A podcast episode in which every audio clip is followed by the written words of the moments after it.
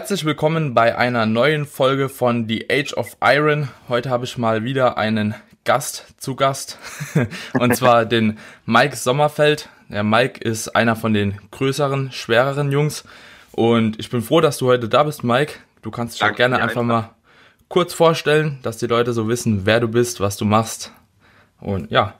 Also Mike, 25 Jahre alt, mittlerweile IFBB Profi Bodybuilder Profi geworden mit 23 und zwar 2018 in London. Mach Bodybuilding seit ich elf Jahre alt bin. Also natürlich äh, mehr schlecht ja. als damals, aber ich meine, man lernt. Hm. Bin jetzt seit, wie, wie, gesagt, schon vier Jahren selbstständig. Hm. Als Personal Trainer mache so ein bisschen Textilverkauf, so ein bisschen Merch-Zeug. Jetzt mittlerweile mache ich so auch meine Lebensmittel selbst. Also Rice Cream zum Beispiel, was jetzt kommt, da werden wir noch drüber sprechen, denke ich. Ja. Genau. So, was mache ich sonst so? Werde gecoacht von Neil Hill. Und äh, wenn alles klappt, dieses Jahr noch die letzten Punkte sammeln für die Olympia im September. Das wäre natürlich Weltklasse. Bin, ur ja, bin ursprünglich als Bodybuilder in die Geschichte, so in dieses Bodybuilding-Ding gerutscht. Mittlerweile bin ich in die Classic Physik. Hm. Genau, aber ich hoffe, ich denke, das wird sich so in den nächsten ein bis drei Jahren ändern. Dann geht es wieder ins Bodybuilding. Bodybuilding. Okay.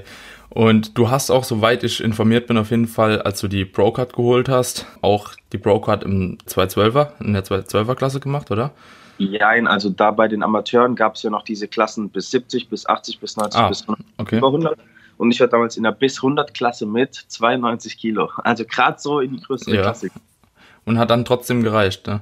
Ja, ja. Aber, aber du bist ja auch nicht so groß, sodass das natürlich mit 92 Kilo auch schon mega brachial aussieht. Wie groß bist du? 1,72? Ja, sowas 1,71, das ist immer ein bisschen unterschiedlich, je nach Entwässert oder Diät oder mhm. nicht Diät. Und bei der Dennis James Classic, wie viel hast du da jetzt gewogen? 90,8. 90,8, also auch gerade so noch reingerutscht dann. Ne? Ja, also ich hatte ja die Woche zuvor in Rumänien meinen ersten Profi-Wettkampf. Ja. In der 212er. Und da wurde ich mal so ein bisschen auf die Tatsachen zurückgebracht, mhm. dass alle im Kopf kleiner sind und fünf Kilo schwerer. Ja.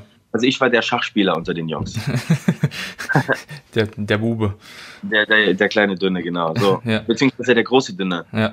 Und dann habe ich mit Neil gesprochen und mir haben noch zwei Kilo gefehlt oder was, um mich in die Classic reinzubringen. Ja. Und dann hat er gesagt, du, pass auf, wir können das schaffen in der Woche. Wenn du das willst, dann let's go, dann machen wir die Pläne und Abfahrt. Mhm. Das heißt, Montagabend kam ich aus Rumänien und Freitag war die Waage für äh, Frankfurt. Mhm.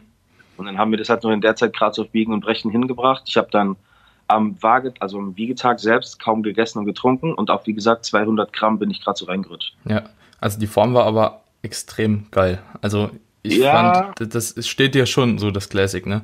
Ja, definitiv. Also jeder sagte auch, dass meine Struktur, also mein Knochengerüst, wie es so gebaut ist, eher für die Classic geeignet ist. Was nicht bedeutet, dass es auch nicht ein guter 212er-Athlet werden kann. Ja, ja. Ja, auf jeden Fall. Also mit der Taille, glaube ich, machst du in keiner Klasse irgendwas schlecht. Ne? So, ja, also das, das, geht nicht. Aber wie gesagt, ich habe auch den Wettkampf so ein bisschen mitverfolgt und ich fand, das sah schon mega sick aus auf jeden Fall.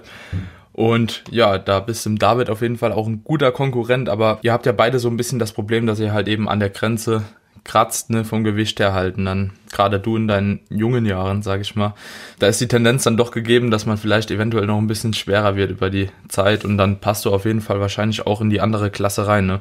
Ja, definitiv. Also ich, Neil hat auch gesagt, er glaubt, ich bin sehr, sehr konkurrenzfähig, wenn ich mal wirklich das Gewicht ausfülle und dementsprechend auch hart bin, denn ich weiß nicht, ob du das mitbekommen hast, als ich Profi wurde, habe ich so ziemlich eine Klatsche gekriegt mit meinem Gendefekt, der bis dahin noch unentdeckt mm, war. Ja, ja.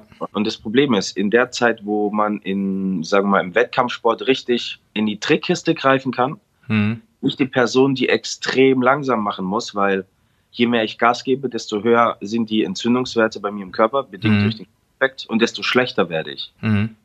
Und Neil hat, Neil hat eine sehr, sehr gute Methode herausgefunden, wie ich einigermaßen gut in Form sein kann. Aber man hat auch gesehen, dass ich am Rücken immer so ein bisschen Wasser halte. Mhm. Genau, das ist, was David nicht hat und deswegen auch verdient gewonnen hat. Mhm.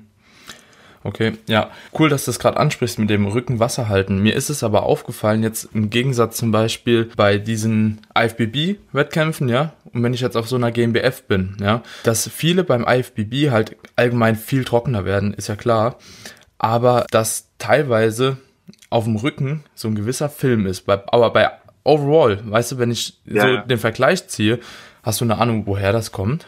Also es ist natürlich nur eine Vermutung. Es gibt tatsächlich Leute, die äh, sehr, sehr, sehr gut hart sind, auch am Rücken. Mhm. Ich denke, ein Teil Genetik, also als Beispiel Thomas Scheu zum Beispiel. Ja, ja. ja. Der hat einen Rücken, da kannst du durchgucken, ja, wenn ich die Haut. Und dann gibt es zu Brandon Curry zum Beispiel auf Eben, der Olympia. Hatte man mhm. das Gefühl, der hatte nicht die hundertprozentige Endhärte. Mhm. Ich glaube, es liegt einerseits natürlich an der Medikation. Mhm. Je nachdem, wenn du halt 130 Kilo schwer bist, das kommt natürlich ja. ein bisschen Gummibärchensaft. Ne? Und ich mhm. denke, um das Volumen der Muskulatur zu halten, gibt es in gewisser Weise Einbußen, was subkutanes Wasser anbetrifft, also Wasser unter der Haut. Mhm. Ich denke, daher kommt es.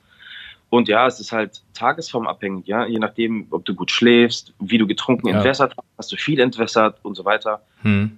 Ist es halt eine Sache, wobei ich auch sagen muss, bei der MPC, also sagen Mr. Olympia, mhm.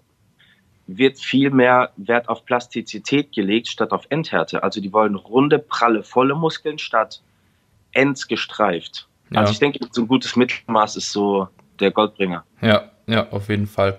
Ja, nur wenn man dann damals die Leute sieht, so wie Dorian Yates oder was, ne, die halt hart unschwer waren, ne, das ja. ist dann nochmal, es sieht nochmal krasser aus, ne. Definitiv, so, deswegen ist ja auch sechsfach Mr. Olympia.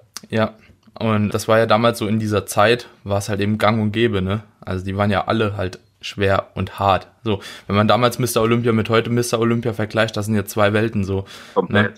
Also, okay, das hat mich nur mal interessiert, weil mir das schon öfter aufgefallen ist, wenn ich so NPC Olympia-Wettkämpfe angeschaut habe, dass gerade am Rücken, halt auch wenn die vorne lean des Todes sind, ja, keine Ahnung, ob man da überhaupt noch von Körperfett sprechen kann, aber dass am Rücken dann immer noch so eine gewisse Schicht eben ja, bleibt. Das, das ist mir auch beim David zum Beispiel mal aufgefallen. So, beim David, der kam auch nicht immer auf jedem Wettkampf vom Rücken her ziemlich hart. Also wenn man die Beine, die Quads gerade von vorne anschaut, zum Beispiel, oder den Glut und dann den Rücken im Vergleich zieht, dann ist da doch schon. Nee, das, das ist vom Look her ein kompletter Unterschied. Also, ja. Bei mir ist es ähnlich. Ich bin vorne rum immer sehr, sehr gut in Form, also auch mhm. gestreckt in den Beinen, aber diesen Christmas Tree, also dass der Rücken richtig frei ist und man die mhm. Fasern sieht, noch nie geschafft. Hm. Ja, krass. Das ist ja wahrscheinlich auch so ein bisschen genetisch eine Veranlagung, wo du halt auch Fett hältst, so deine letzten Reserven. Manche haben es vielleicht dann einfach am Rücken auch. Ja, ich bin so. Ja, das kann ja sein. Da bist dann Beinen halt bei 2% so und am Rücken sind halt eben 6 oder so und dann, ja, dann kannst du halt auch nichts dagegen machen. Ja. Mhm. Okay, und jetzt habt ihr noch ein bisschen Off-Season und ja, was heißt Offseason? So gibt es das bei mir nicht mehr. Ich bin teilweise froh drüber, weil ich muss mich nicht mehr hochfressen oder mit dem Gewicht hochschießen ohne Ende, weil ich unbedingt mhm. wachsen muss, weil wie gesagt, ich bin am Gewichtslimit. Ja. Bedeutet, wir können jetzt, also ich bin auch nur sieben Kilo über Wettkampfgewicht. Mhm. Immer noch, bin immer noch gut in Shape. Ja. Und Knackpunkt ist jetzt der, dass wir an den ganzen Weak Points arbeiten. Also bei meinem Rücken, wie gesagt, da kann man ein bisschen mehr Detailarbeit machen. Mhm. Mein, äh, mein, beim Bizeps ist noch nicht so gut. Also man kann viel arbeiten. Ne? Und jetzt sind es halt mhm. halt so ein paar Stellschrauben, die wir drehen, ohne groß reinfuttern und kranke Training, sondern mhm. jetzt geht es wirklich so um die Feinarbeit. Und wie viel Kilo wollt ihr jetzt noch drauf packen in dieser Offseason? Im Prinzip gar nichts, wenn ich ehrlich bin, weil okay. Mila hat auch gesagt, jedes Kilo, was du jetzt zunimmst, müssen wir später auf Biegen und Brechen wieder abtrainieren. Mhm klar, zugegeben, wir hätten mich vielleicht noch ein Kilo leichter bringen können hm. und ein Kilo mehr Muskeln. Das würde schon also einen optisch mega krassen Unterschied machen. Ein Kilo Muskeln ja. und ein Kilo ja. Wasser und Fett weniger, das macht schon was aus, aber es ist immer eine Gratwanderung bei mir, weil, wie gesagt, je härter ich in die Diät einsteige, desto schlimmer können die Entzündungswerte werden und dann wäre alles kontraproduktiv. Ja. Okay, das ist halt auch bei dir dann mega schwierig. Ne? Schwierig, ja, ja. Also in der Phase, wo andere dann sagen, alles klar, ich packe nochmal zwei Stunden Cardio in den Tag hm. und esse noch weniger und mache noch mehr und noch mehr Trickkiste und Quatsch, hm. funktioniert bei mir nicht. Ja, okay, das ist halt interessant, ist schwierig, aber ich finde, dafür stimmt die Form halt doch schon immer mega. Und für Deutschland reicht es ja easy, ne? Also ja. da, da hast du auf jeden Fall schon allen anderen ein bisschen was voraus. Ähm, muss man halt schauen, wie es dann jetzt verhält. Vielleicht wird es auch über die Jahre halt einfach besser, ne? wenn du halt auch einfach schwerer ja. wirst, ohne halt krass viel noch in die Trickkiste zu greifen oder so. Ne? Also, dass vielleicht die Jahre halt eben dann die Qualität halt mit sich bringen, wo andere sich halt vielleicht eher kaputt machen auch. Ja, siehe Thomas Scheu, also je älter er geworden ist, desto dünner ist die Haut. Und er hat das, ja. wie gesagt, das ganze Jahr sehr dünne Haut. Ja. Zugegeben, er macht jetzt nicht mehr die krassen Aufbauphasen. Ja Aber ich denke auch, dass es was mit dem Alter zu tun hat, auch mit dem Kollagen, wie viel Wasser die Haut speichert. Und du siehst ja bei älteren Menschen, oder sagen wir mal sehr, sehr alten Menschen, 70 bis 80 Jahre, die haben nicht mehr dicke Haut. Ja. Die haben dünne Ja. Haut. Mhm. Wer Ja. weiß, vielleicht kommt man dahin. Ja, ja, auch beim David, die Haut ist dieses Jahr auch schon zum Beispiel anders wie jetzt irgendwie bei einem Tim oder so. Ne, da, Ja. da, da siehst du die Unterschiede halt auch schon ziemlich krass. Ja, cool. Und ähm, wie würdest du jetzt jemandem raten, der vielleicht eben nicht das Problem hat, sich in einer Gewichtsklasse zu halten? Wie viel sollte der in der Offseason so zunehmen? Vielleicht in so einer monatlichen Rate? Kannst du da irgendwas festmachen? Ja, also ich bin ein sehr, sehr großer Fan von Lean im Aufbau. Also ich halte Mhm. nichts davon, wenn man sich da in drei Monaten 20 Kilo hochfrisst, um dann wieder 18,5 abzunehmen. Hm. Es ist für den Körper immer sehr, sehr viel Arbeit. Einerseits nach oben und nach unten. Sprich, ich habe bei meinen Athleten, je nachdem, was für ein Körpertyp es ist, so 300 Gramm, vielleicht 500 Gramm maximal so in ein, zwei Wochen. Hm. Dann kannst du dir eigentlich darüber im Klaren sein, dass da nicht so viel Schrott von ist. Ja. Also zugegeben, natürlich, du hast Wasser und Ja, du ja, hast klar. aber das äh, macht, sagen wir mal, in, in der Woche 300 Gramm. Das macht Mhm. 1,2 Kilo im Monat. ja. Und also 1,2 Kilo ist schon nicht schlecht, wenn Ja. es wirklich Qualität ist. Ja, auf jeden Fall. Also ich mache auch bei meinen Athleten, sage ich so, ein Prozent im Monat. Je nachdem, wie viel sie halt wiegen. Ne? Also so Ja. bei einem 100-Kilo-Typ, der kann halt auch mal bis zu 1,5 vielleicht hoch. Halt auch abhängig vom Körperfettanteil. Ne? Und Ja. so, das mache ich auch ungefähr so fest. Und ich denke, da wird man auch langfristig nicht nichts falsch machen. Also ich habe jetzt seit meinem letzten Wettkampf zum Beispiel, ich glaube, zweieinhalb Jahre jetzt Aufbau gemacht, mit nur sieben Monaten mal kurz Diät zwischendrin. Mhm. Halt aber auch in so einer geringen Rate halt zugenommen. So, ich, wenn ich jetzt den Durchschnitt nehmen müsste, wäre es, glaube ich, 0,2 Kilo. Und ich glaube, das könnte man halt gar nicht machen, wenn man sich halt eben ja direkt einmal zufrisst. Also manche haben das ja zugenommen schon in drei Monaten, wie du sagst. Ja, Also, easy. das, da verschwendet man halt auch so viel Zeit einfach, ne? So, also so viel Aufbauzeit hat man ja nicht immer, ne? richtig. Ja, Ähm, es ist halt auch eine Sache von Finanzen. Also ich meine, Ja. wenn du jeden Tag eineinhalb Kilo Rindfleisch wegballerst, ja, Hauptsache du nimmst noch mal ein Kilo zu, ja, dann geht es erstens ins Geld. Und außerdem, was ich wie ich schmerzhaft lernen musste, ist, nur weil ich entscheide, 600 Gramm Eiweiß in mich reinzuballern, bedeutet das nicht, dass mein Körper sagt, wow, jetzt Ja. verarbeiten wir 600 Gramm, weil tut er nicht. hm, ja, ja, krass. Wie, wie viel Gramm Protein isst du aufs Kilo Körpergewicht? Boah, ich würde sagen, so drei ungefähr. Also ich habe keine Makronährstoffe von Neil. Hm, Neil gibt mir einfach einen Plan und sagt, du isst morgens ja, so und so viel Milliliter Eiklar, so und so viel Reis und das und das. Und vor allem, er rechnet in gekochtem Gewicht. Okay. Niemals ungekocht. Ein okay, bisschen strange für uns Deutschen, weil wir machen Ja. alles ungekocht. ja, Aber bei ihm ist es so, ganz ehrlich, auch wie so Larifari. hm, Bei meinen Athleten, ich achte minutiös auf, auf Salz zum Beispiel. Mhm. Und er sagt so, ja, also wir machen einmal viel Salz, mittel und wenig. Viel Salz ist dreimal drehen Mhm. am Salzfeuer, mittel ist zweimal und wenig ist einmal. ja, Also er rechnet gar nicht in Gramm, der macht so, ja, Salz halt wenig und mal mehr. ja. Macht das ganz easy. Aber gerade so im Aufbau, wenn es jetzt auch nicht in so eine ernste Phase halt reingeht, finde ich das auch in Ordnung, ne? Weil man sich einfach so ein bisschen von diesem ganzen Wettkampfding so ein bisschen entbindet, ne? Dass man, ja, Ja. weil ich denke, das ist auch ganz gut, dass man nicht 365 Tage im Jahr halt in einer Schiene drin ist, ne? Weil sobald es auf den Wettkampf zugeht, ne, und da fängt es ja schon 20 Wochen vorher an, wo du dann richtig Film fährst, ne? Wo alles Oh. halt immer genau sein muss und man sich 20 Mal am Tag einen Spiegel anschaut und nochmal irgendwie die Waage irgendwo drunter hält und so. Und das finde ich halt dann schon ganz gut, wenn man sich im Aufbau irgendwie so ein bisschen loslösen kann, vielleicht auch nicht trackt oder ja, so im festen Ernährungsplan halt auch macht, das ist halt auch in Ordnung. Mhm. Und warum macht er das in gekochten? Mit einem Du, gekochten ke- Ja, Das ist vielleicht so seine Arbeitsart. ja, Keine Ahnung. ja. Wobei, ich muss auch sagen, jetzt wo du es angesprochen hast, mit diesem ständig in den Spiegel gucken und wiegen, ich hatte teilweise Phasen, so ich würde sagen drei, vier Wochen vor Rumänien, da war ich sowieso alle drei, vier Stunden wach. Hm. Und dann habe ich mich bestimmt zwei, dreimal die Nacht auf die Waage gestellt und habe zu Mhm. Neil gestellt. Ah, Neil, jetzt ein halbes Kilo mehr und ah, ein halbes Kilo weniger. Und er hat irgendwann gesagt, Mike, hör mal auf, mir auf die Eier zu gehen. Wieg dich erstmal in drei Tagen. Das ist überhaupt uninteressant, was du gerade machst. Du nervst nur. Geil. Also er ist halt auch so ein rougher Typ, ne? ja, aber, aber finde ich cool. Ja, So. also einer der lustigsten Typen, die ich kenne, weil wir hatten, ich war eine Woche dort bei ihm Hm. mit Flash, um zu Wo, trainieren, wo wohnt der? in Miami, Ah. in äh, Boca. Krass, geil. Der hat Sprüche losgelassen. Das kann ich gar nicht ins Video packen. Ich wäre locker gesperrt worden auf YouTube. Hm. weißt du, nach der ersten Beinübung, ich war, bin krepiert. Hm. Und dann sagt er, jetzt weiß ich auch, warum ihr Deutschen den Weltkrieg verloren habt, weil die Deutschen alles so muschig sind. ja, so, geil. so ja, ja. Halt. Geil. geil. Ja, cool, aber ich denke, so jemand braucht man halt auch, wenn man einen gewissen Erfahrungsgrad halt hat, ne? Also so, wenn du deinen Athleten irgendwas sagst, dann hören die ja genauso auf dich, aber du brauchst halt eben auch jemanden, der genauso halt mit dir umgehen kann in dem Moment. Ja. ja. Und das tut dem Ganzen dann wahrscheinlich schon ziemlich gut, ja. Cool. Und du warst letztens auch im Urlaub, habe ich gesehen, und da hast du auch in einer Story mal gemeint, ja, du löst dich da auch von dem Ganzen so ein bisschen, isst einfach so das, was halt kommt und guckst halt, dass du ein bisschen auf die Proteine kommst und so weiter und so fort. Richtig. Also bist du ähm, auch so phasenweise, ja? Ja, ja, kleine Vorgeschichte dazu. Ich war ja, ähm, sagen wir mal, fünf Monate auf Wettkampfdiät. Mhm. Und meine Freundin und ich, wir sind jetzt neun, zehn Monate zusammen, knapp ein Jahr. Das heißt, sie war mhm. voll in der Wettkampfprep drin und kannte das Spiel noch gar nicht. Das mhm. heißt, ey Schatz, am Sonntag gehen wir einen Film gucken ins Kino, sagt, ey, jeder frisst Popcorn, Mann, da.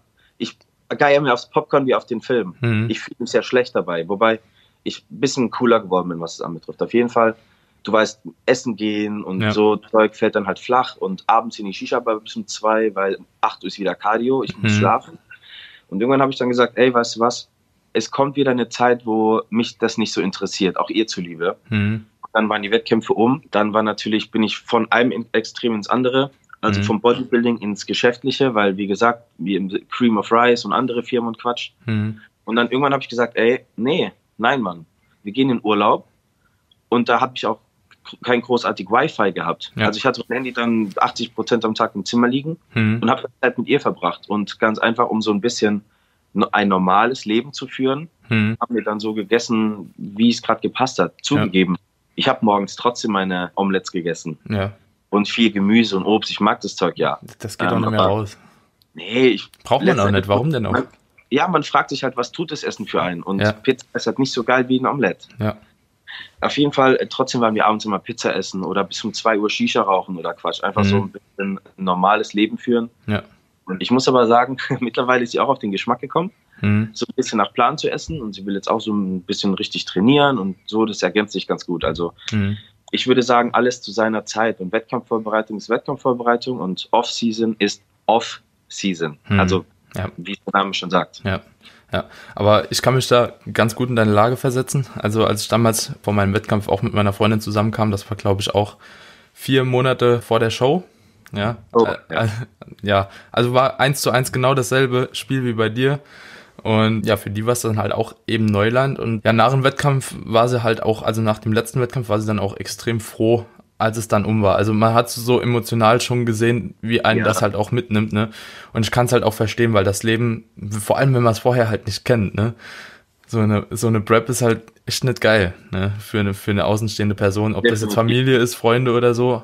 Irgendwie, die Leute lernen es halt mit umzugehen, aber geil ist es egal wie nicht, da braucht man sich ja. auch nichts vormachen meine Freunde, die wissen auch so sechs Wochen vor der Show, brauchen die mich gar nicht anzurufen, weil entweder gehe ich dran und sage, hey, ist wichtig, alles klar, ciao, bis später, weil hm. ich mache immer irgendwas. Wieder koche ich, mache Cardio, gehe ja. trainieren, Arbeit oder Quatsch. Ja. Die wissen das schon. Hm. Aber das Allerschlimmste für mich war, wo Neil dann gesagt hat, ab sofort machst du abends, also beziehungsweise nachts noch Cardio. Und das war so immer die Zeit, weißt du, sie hat zwei Jobs, dann hm. kommt sie nach Hause um zehn, halb elf, dann sind wir so eine halbe Stunde auf der Couch und da, wo man normalerweise anfängt zu entspannen, noch einen Film zu gucken und so weiter, so hm. gemeinsame Zeit zu haben, klingelt mein Wecker und da steht dann Cardio. Hm. Und dann von der Couch aufstehen und ne, das ist halt immer dann ein bisschen blöd. Auch für sie. Also ja. mehr für sie als für mich. Ja. Das hört sich aber auch nach einem relativ strammen Zeitplan an, wenn du morgens Cardio machst und abends Cardio. Wie lange hast du Diät gemacht dann? Ja, also ich würde sagen so knappe fünf Monate. Wobei der erste Monat immer so ein bisschen locker, so ein bisschen reinkommen auch bei mhm. ihm. Wobei meine Form mir nie so arg scheiße war. Ja. Nur dann am Ende, wenn es dann darum geht, so wirklich nochmal eine Wettkampfform rauszuhauen, hm. dann war es halt abends nochmal 30 Minuten, dann kommt noch das Posing dazu, das übliche immer minutiös. Hm.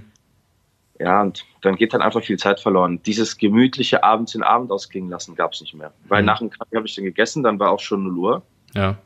Und sie hat dann schon geschlafen. Also ihr Tag war morgens quasi aufstehen, arbeiten, nach Hause kommen, 30 Minuten Zeit mit ihrem Freund verbringen. Mhm und dann wieder arbeiten gehen. Ja.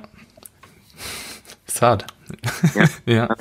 Ja, aber zum Glück halt auch nur temporär, wie du halt schon sagst. Und Richtig. dann ist es halt auch cool, wenn man mal so einen Urlaub zusammen genießen kann. Und ja, wenn sie jetzt auch so auf den Pfad kommt, ist natürlich auch geil, ne? Also es tut der ja. Beziehung ja auch irgendwo gut. Ob es jetzt notwendig ist, wirklich oder nicht, das ist halt so fragwürdig, aber gut ist es halt trotzdem so, weil man halt auch im Studio halt Zeit verbringt und so, ne? Das sind ja dann halt auch noch andere Momente oder andere Erfahrungen halt, die man vielleicht teilen kann und auch, dass der Partner das halt versteht, ne? Definitiv. Jetzt hat sie auch so ein bisschen Diät gemacht, so die letzten zwei, drei Wochen und sie merkt auch schon, ja, ich habe so Hunger und wie kannst du das, dass du da nicht isst und es ist so hart und also sie entwickelt ein Verständnis dafür, ja. wie eine Wettkampfdiät ist und das ist für mich unheimlich viel wert, weil teilweise hat sie nicht verstanden, wenn ich irgendwie nach dem Training nach Hause gekommen bin, habe mich einfach eine halbe Stunde hingelegt, weil ich war am Arsch, war am Sack. Mhm. Und jetzt kann sie es mittlerweile verstehen, wenn sie Beine trainiert hat, nichts zu essen gekriegt hat und dann noch ja. was machen muss. Ja? das Gefühl, wenn man Hunger hat, ist sowieso dann, ja, schlimm. Ja. Cool, aber finde ich geil, dass sich das dann so entwickelt hat. Und ja, definitiv. Dass du da auch jemanden dann hast, der da so mit durchsteht, ist ja auch, wie gesagt, nicht so selbstverständlich, aber definitiv. geil. Ich bin sehr, sehr dankbar dafür, ja. Geil. Und du hast jetzt eben angesprochen, du willst ein paar Lebensmittel auf den Markt bringen. Jetzt, wo ja. wir gerade bei der Topic Ernährung sind. Warte, kann. guck mal, da hinten. Aber ich ist schon mal vorab, das ist äh, leider bei mir nur Audioformat. Nur auf Spotify und iTunes. Aha, okay. Also, man sieht mich gar nicht. Nee, man, man, man, sieht dich nicht, aber ich denke, in der nächsten Zeit werde ich dann auch noch auf YouTube zuschalten. Ich wollte jetzt mal gucken, wie es anläuft so. Und ja, Resonanz ist halt echt mega. Ja, ist geil. Podcasts sind total beliebt, weil man einfach sich berieseln lassen kann. Ja, und ich habe mich für das Audioformat damals entschieden, so weil ich es einfach finde. Also ich habe noch nie einen Podcast bei YouTube geguckt, muss ich ganz ehrlich sagen. Und ich habe mich auch äh, so mal ein paar Jungs rumgefragt und so, was die so meinen. Also die auch so in dem Podcast-Game drin sind und die haben alle gemeint, so ja, nee, YouTube gucke ich eigentlich gar nicht. Und dann habe ich gesagt, ach komm, dann lässt das Video draußen, weil wenn mal irgendwas ist, so beim Recorden, dass, keine Ahnung, dann klingelt, dass, äh, was weiß ich, Internetausfall oder so, und dann kannst du halt immer noch das Ding cutten halt. Ne? Ja. Und da habe ich gedacht, so, ach, das ist eigentlich gemütlich. Also dann gehen auch gar keine Dateien verloren oder so. Und mhm. ja, da habe ich mich fürs Audioformat entschieden. Und mittlerweile kommen dann doch echt extrem viele Anfragen so für YouTube. Also ich hätte es nicht gedacht, aber ich denke so ab der 25. Folge habe ich mir mal so ein Limit gesetzt. Ja. Werde ich dann auf YouTube, denke ich, umschalten. Why not? Ja, wird, wird cool. Ja, so zum Thema Rice Cream. Yes. Du kennst sicher Cream of Rice von den Amerikanern. Ja. Das gibt schon seit 800 Jahren gefühlt, vor Christi. Mhm. Und es kam aber bisher keiner auf die Idee, das Produkt nach Deutschland zu bringen. Also man kann es importieren lassen über Umwege und es ist sehr, sehr teuer. Da zahlt man für das Kilo 13, 15 Euro irgendwas. Mhm. Ja. Für Reis. Ja. Also wir reden ja. von Reis. Ja, ja. und dann war ich in den Staaten, wie gesagt, bei Neil für die Woche Training und ich habe mich eigentlich hauptsächlich davon ernährt, weil wenn ich die Wahl habe zwischen Cream of Rice und Reis, dann nehme ich immer Cream, weil mhm. ist wie Grießbrei, man, ist saugeil. Ja sondern kam ich nach Deutschland und ich hatte das nicht. Und es ging mir irgendwie total auf den Sack. Mhm. Und dann habe ich mir gedacht, warum nicht? So schwer ist es nicht. Und dann habe ich mit ein paar Firmen telefoniert. Wir haben dann eine Methode gefunden, wie wir Reis so granulieren können, dass es in Richtung Grieß geht mhm. und auch dann praktisch in wenigen Sekunden umsetzbar ist, um daraus eine geile Mahlzeit zu machen. Ist das tendenziell eher süß oder ist das tendenziell eher so wie Reis halt schmeckt? Gute Frage ist nämlich up to you. Also es wird die Plain-Version geben, wo nichts drin ist. Da kannst du dann mhm. Kräuter, Salz, Pfeffer reinmachen. Mhm. Und es gibt die süße Version, da sind wir jetzt gerade dran mit vier verschiedenen Geschmäckern. Die mhm. erste ist Salted Caramel, dann gibt es Brownie, Geil. Creme Brûlée und noch eine Kreation, ich weiß nicht wieso, aber Kaffee Orange. War okay. nicht meine Idee, aber who knows. Probieren. Sprich, sprich, sprich es ist quasi einfach wie Grießbrei. Du packst es in deine Schüssel, machst heißes Wasser drauf, rührst um und das Ding ist gegessen. Für weniger als einen Euro in unter 15 Sekunden. Geil. Und es ist glutenfrei, vegan, je nachdem, wie du es schimpfen willst. Es hat im Prinzip alles, was der aktuelle Trend im Markt zu bieten hat. Ja, cool. Cool. Werde ich ja. auf jeden Fall, wenn das draußen ist, kannst du mir mal Bescheid geben, werde ich auf jeden Fall probieren. Ja, ist geil. Cool. Und ähm, hat das verhältnismäßig viel Volumen gegenüber Reis? Oder äh, gibt sich das nicht unbedingt was? Es kommt drauf an, wie du es zubereitest. Wenn du ein bisschen mehr Wasser reinmachst, dann geht es natürlich auf wie Haferflocken. Mhm. Und äh, da kannst du weniger Wasser reinmachen, dann hast du eher so wie Grießglöße, also ein bisschen fester die Konsistenz. Okay. Ja, geil. Ja. Werde ich auf jeden Fall probieren. Ja, ich bin jetzt gespannt. Wie gesagt, äh, Creme Brûlée ist jetzt am Start, habe ich probiert, ist weltgeil, also richtig fett. Brownie, Salted Caramel und Kaffee Orange noch nicht probiert. Und zwar, pass auf, es gab da ein bisschen Verzögerung. Ich hatte mhm. das ja schon released zu Dennis James Classic. Okay. Auch 300 Kilo schon verkauft, mhm. obwohl das Produkt noch gar nicht fertig war, richtig? Ja. Und das Problem ist, Reis an sich bindet Geschmack sehr, sehr schlecht, weil eben kein Fett ja. und kein Zucker drin ist. So, jetzt haben wir rumüberlegt und wir haben so einen äh, Designer für Geschmäcker und der hat gesagt, ey, ich muss da Fett oder Zucker reinpacken, sonst wird das nichts. Und das war absolute die erste Bedingung, dass wir da keinen Scheiß reinpacken, was wir nicht brauchen. Mhm. Und Fett und Zucker gehört einfach nicht zu den Lebensmitteln, ja. die ich präferieren würde. Ja. So, und dann kam er glücklicherweise auf die Idee, einfach Whey-Protein reinzubacken. Mhm. Also Molkeneiweiß, weil Molkeneiweiß auch einen Geschmack binden kann. Ja, cool. Jetzt habe ich quasi eine High-Protein Rice Cream Variante. Die jetzt auch passt und schmeckt, zum Glück. Ja, aber das ist jetzt die süße Variante oder auch diese genau. neutral. Die neutrale geht ja eigentlich auch, oder? Die neutrale Mit, geht so, klar, da kannst du dann ein Eiweiß reinpacken oder mhm. du kannst auch ja, so ja. essen, das ist ja Wurst. Ja. Und du kannst, aber ich habe schon Anfragen bekommen für Mettwurstgeschmack und sowas. Finde ich ganz lustig. Wird realisiert, weil wenn du dir das irgendwie als Topping irgendwo drauf machst, ja. so Mettwurstgeschmack, ist bestimmt, ja. bestimmt lustig. ich kann es mir gut vorstellen, aber ganz ehrlich, das kannst du doch nicht dauerhaft essen, oder? Ich glaube auch nicht. So, Alter, eine Mettwurst ist eine Mettwurst und Reis ist halt Reis, so Reis, irgendwie. Ja. Vor allem, wenn es noch so püriert ist, ne? Ich, ich weiß auch nicht, das ist. Also ich kann es mir nicht so vorstellen. Für mich wäre es auch, glaube ich, nichts. Das ist genauso. Aber manche Sachen schmecken halt einfach auch krass, ne? So, ich habe letztens bei irgendjemand gesehen, der hat so Blumenkohl-Porridge gemacht, ne? Dachte ich auch so, äh, so, Alter. Blumenkohl-Porridge. Aber anscheinend so Blumenkohl aufkochen, dann klein zerstampfen mit ein bisschen Whey-Protein, Brosamschalen. Und anscheinend bindet das halt auch ganz gut und für die Diät halt auch Super. safe. So, ne? Aber ich kann es mir halt auch erstmal null vorstellen. So irgendwann, wenn ich dann Peak Diät bin und irgendwie mal richtig Heißhunger auf irgendwas habe, dann werde ich mal probieren, aber vorher glaube ich. Ja, ich habe auch Athleten, die fangen an, Gurke mit Zimt und Süßstoff zu essen und so. so nee, geht gar nicht. ich kann mir, also klar, wenn ich arg Hunger habe und so, dann esse ich einen Salat oder was, aber ja. ich esse Gurke mit Zimt, Alter. Nee, nee, man. Also ich habe ich hab auch in der letzten Prep habe ich auch mal so eine Salatgurke halt mal komplett einfach geschrotet so zwischendurch, weißt du? Voll Hunger ja. gehabt, irgendwas essen, so einfach eine Gurke was halt. Die 30 Kalorien oder was? Ja, so, so vielleicht 40, aber ja, auch alles einfach rein. Also was grünes und wenig Kalorien halt geht dann einfach rein. So, ja. Okay, jetzt haben wir noch eine Viertelstunde, dann musst du ja schon wieder weiter. Ja, also Viertelstunde plus ähm, Überzug. Also Easy. Um elf weiter. Okay, geil. Dann gehen wir jetzt mal noch so ein bisschen auf das Training ein, weil ich denke, das ist auf jeden Fall das Thema, das die meisten Leute interessiert. Und zwar, was habt ihr euch jetzt gedacht? Also, hast ja eben schon gesagt, ihr habt Rücken, Bizeps so als Schwachstelle festgesetzt für dich. Und was habt ihr euch gedacht, wie ihr diese Schwachstellen jetzt ein bisschen angeht? Sehr, sehr gute Frage. Und zwar, Neil arbeitet mit dem Y3T-Protokoll, sprich, es sind drei verschiedene Phasen. Die erste Phase ist simpel und schwer mit acht bis zwölf Wiederholungen, so typischer Standard-Hypertrophie-Bereich. Hm. Ist noch den, die weitere Phase mit 14 bis 18. Das ist in Nils Welt der bessere Hypertrophie-Bereich. Okay. In meiner Welt auch. Also 14 bis 18 funktioniert, denke ich, besser als 8 bis 12, wenn man mich fragt. Hm. Und dann gibt es noch so den, die dritte Phase, das ist die absolute Übertrainingsphase, die auch gewollt ist. Also mit einem Haufen Dropsets, da hast du teilweise pro Satz 60 Wiederholungen in der Beinpresse. Hm. So Geschichten.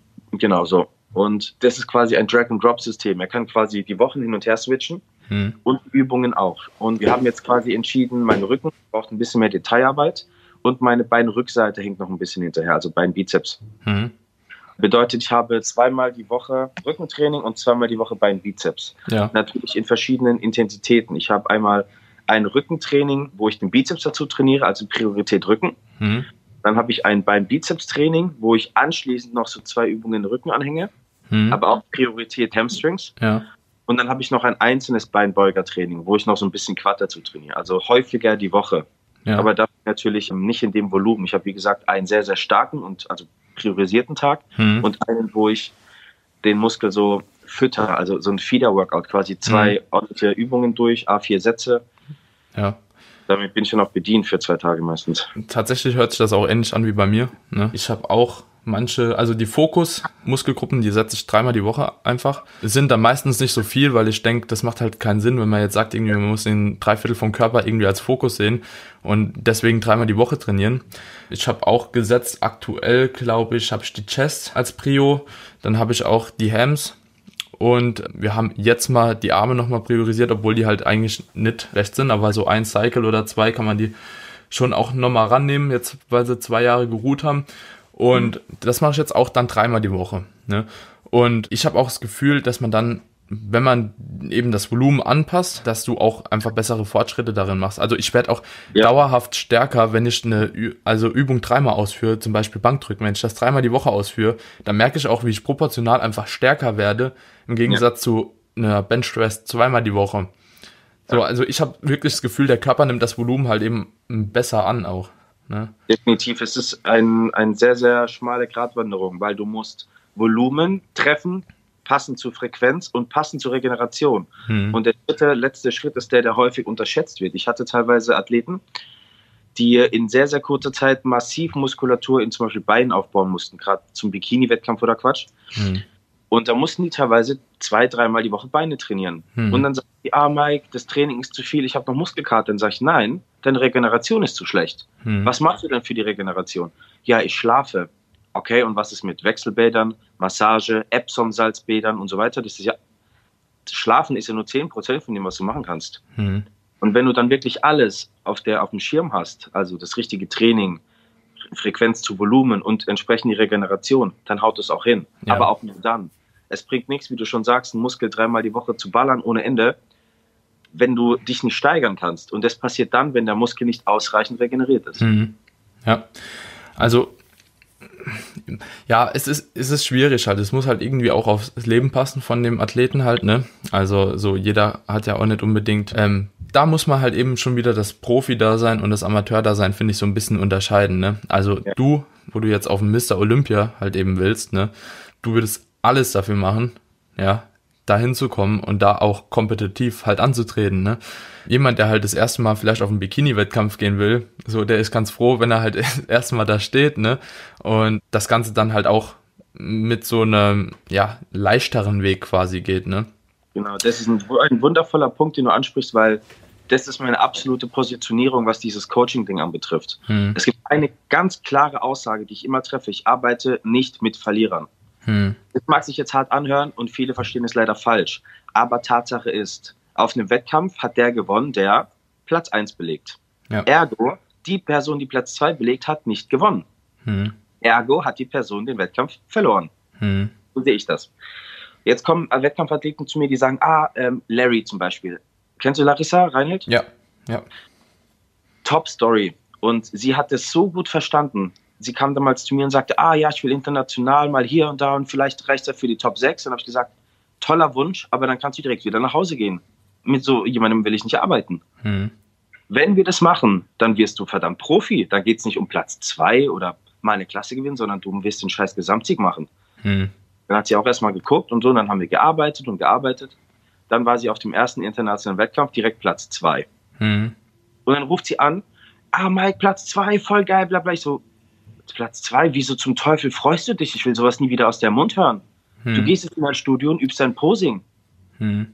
Und irgendwann hat es einen Klick gemacht und ich habe gesagt, scheiße, ich bin eine Kandidatin, um Profi zu werden. Ich bin nur Zweite geworden. Da hat so ein Stück gefehlt. Hm. Dann hat sie es verstanden und dann hat sie richtig geackert und dann wurde sie auch Profi. Hm. Ja, das ist halt, da hake ich jetzt mal ein mit einer Sache, die mir halt extrem da im Kopf rumgeht. Und zwar, die Larry, die sieht ja auch extrem gut aus. Ne? Die hat ja auch extrem gute Voraussetzungen. Die ist halt genetisch vom Knochenbau und so weiter, ist die halt eben auch eine potenzielle Profikandidatin. Ne? Also das ja. muss man ja sagen. Ja, so. definitiv. Nur sie ähm, hat es ja nicht gesehen. Ja, ja, das ist dann natürlich so das eine Problem. Aber was wäre denn jetzt, wenn du weißt, okay, jemand ist einfach von der Genetik, vom Knochenbau, ne, gibt's ja auch Muskelansätze und so weiter, einfach nicht der Typ, der unbedingt Profi wird. Sollte genau. es nicht für den dann zumindest der Ansporn sein, halt eben das Beste aus sich oder aus der Anatomie rauszuholen, auch wenn er dann nicht Platz 1 wird, trotzdem Definitiv. zu starten? Definitiv. Gewinner und Verlierer unterscheidet, also steht schon fest, bevor der Wettkampf stattgefunden hat. Wenn jemand mit dem Gedanken in eine Prep geht, ja, ich will mal probieren, mhm. dann will die Person das nicht. Und wenn die Person, also nicht arg genug, mhm. und die wird gegen Leute auf der Bühne stehen, die das 1000 Prozent wollen, die gehen durch die tiefste Scheiße. Mhm. Und da fängt es schon an. Wenn ich aber eine Athletin habe, klar, ich sehe, ob die Struktur jetzt gut ist oder nicht, ob das muskulär reicht oder nicht. Da muss man mit offenen Karten spielen. Ich habe Mädels, das ist Bindegewebe Schrott. Mhm. Also, dann sage ich, hey, pass auf, du hast das und das Problem, aber wir können das und das und das erreichen. Und wenn alles gut läuft, dann können wir in der und der Platzierung landen. Mhm. Aber da musst du dir den Arsch aufreißen. Und dann erwarte ich eine Antwort wie, alles klar, wir rocken den Scheiß. Ja, ja. Gut, das war nur das, was am Anfang halt eben nicht ganz raus, was man raushören konnte, weil ja, du gemeint hast, ja. nur Platz 1 zählt, aber im Endeffekt zählt nur das beste Ergebnis, was jemand erreichen kann in dem Moment. Genau. genau. Aber die meisten Leute sehen das beste Ergebnis von sich selbst nicht, weil sie es nicht mhm. kennen. Aber ich will jetzt nicht sagen, ich bin jetzt schon ewig lang in dem Geschäft, aber ich mache das jetzt schon ja, aber schon, schon. Und man kann sehen, wenn jemand die nötige Arbeitsmoral hat, hm. wo man sich hinentwickeln kann in gewisser Zeit. Und ja. das ist, was die Leute selbst nicht sehen, weil sie es selbst nicht erlebt haben. Hm. Ja. So wie bei Larry, die kommt und sagt, ja, Finale wäre cool. Sag ich, Finale? Du bist keine Finalistin, du bist eine Gewinnerin. Mhm. Weil ich weiß, wo wir hinarbeiten können. Ja. Ja. Ist die aktuell auch noch bei dir?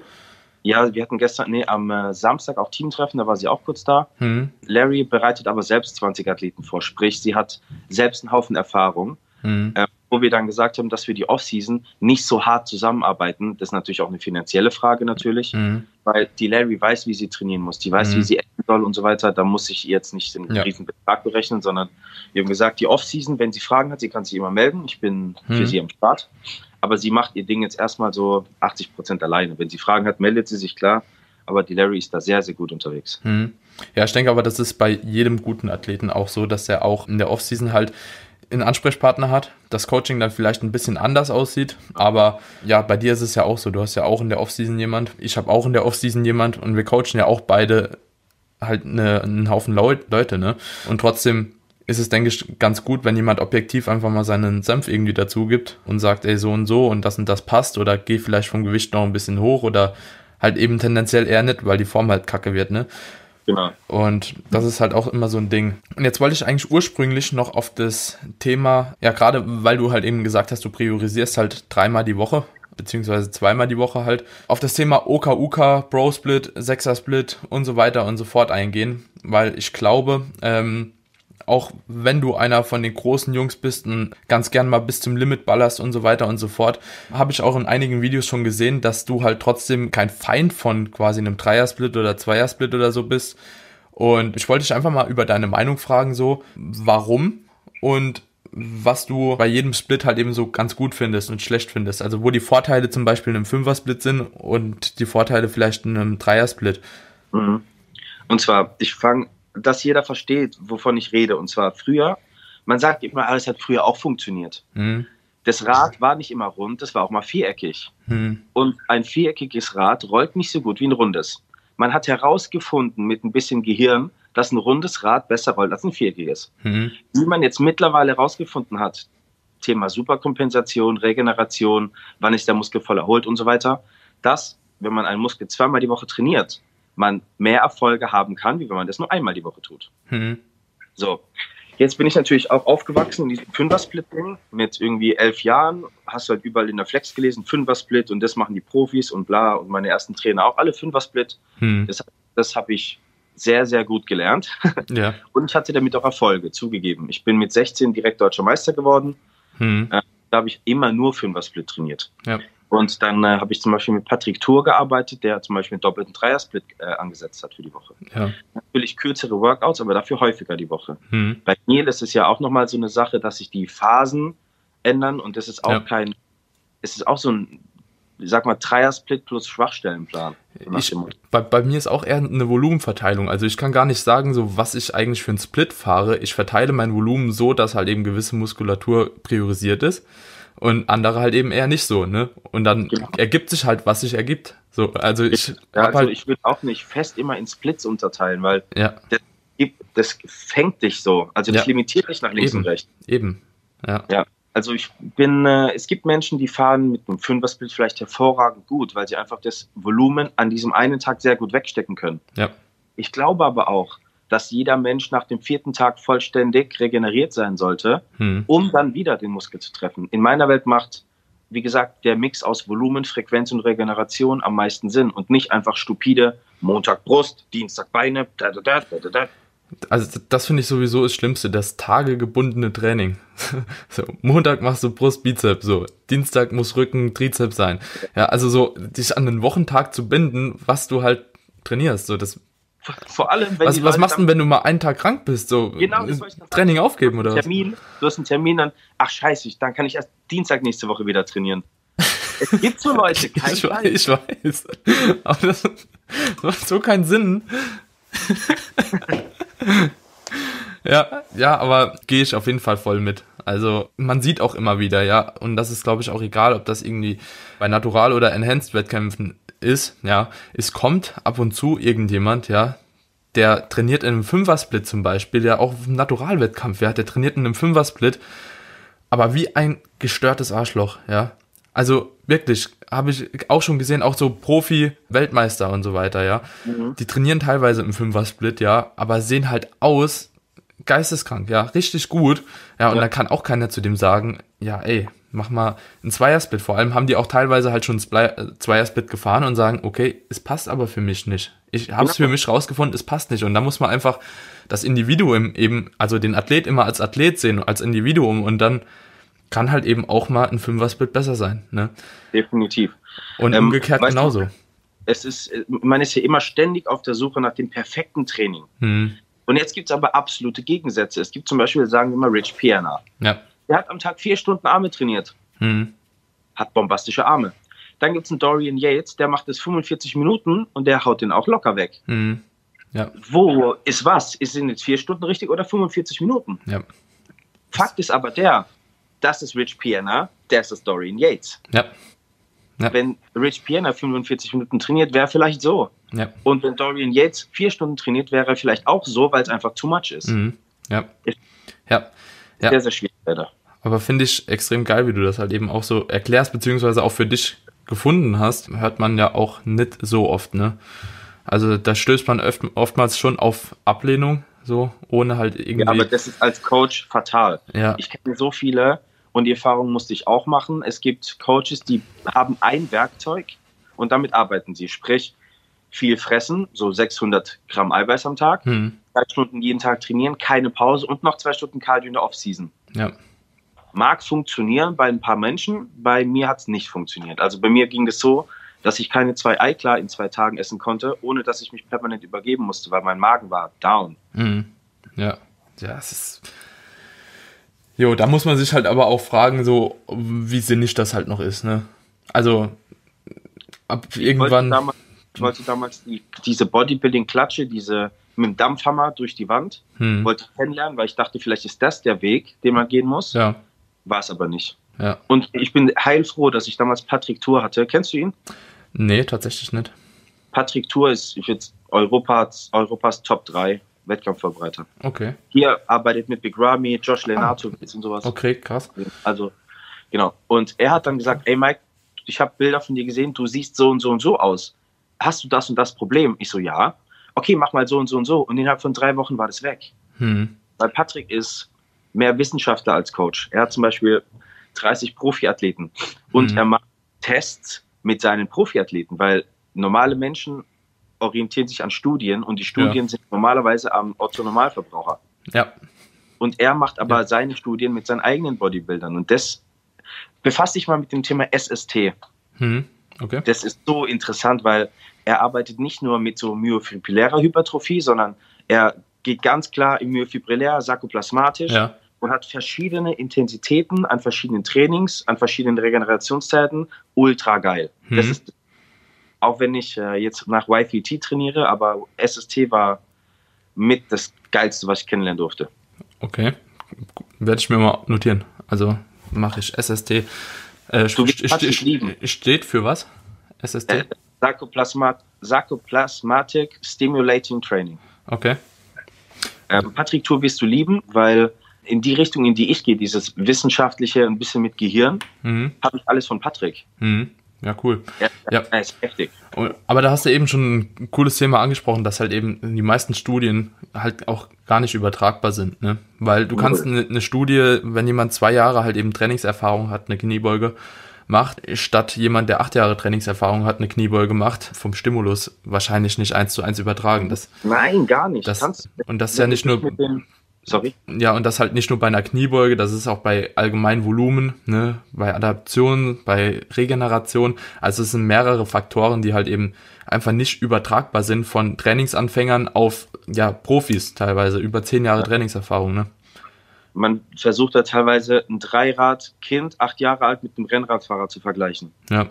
Ja. Und das Ding ist, wenn du dich mal mit Leuten unterhältst, die Studien schreiben, also Wissenschaftlern oder Doktoren oder Quatsch, die sagen alle, einschließlich, glaube keiner Studie, es sei denn, du hast sie selbst gefälscht. Hm. Ja. Als kleines Beispiel, guck mal, du hast zwei Gruppen, Gruppe A und Gruppe B, beide machen Bankdrücken. Ja. Gruppe A muss vor jedem Satz vor die Bank pinkeln. Mhm. So richtig Pimmel raus und vor die Bank pinkeln. Nach acht Wochen drückt Gruppe A doppelt so viel wie Gruppe B. Warum?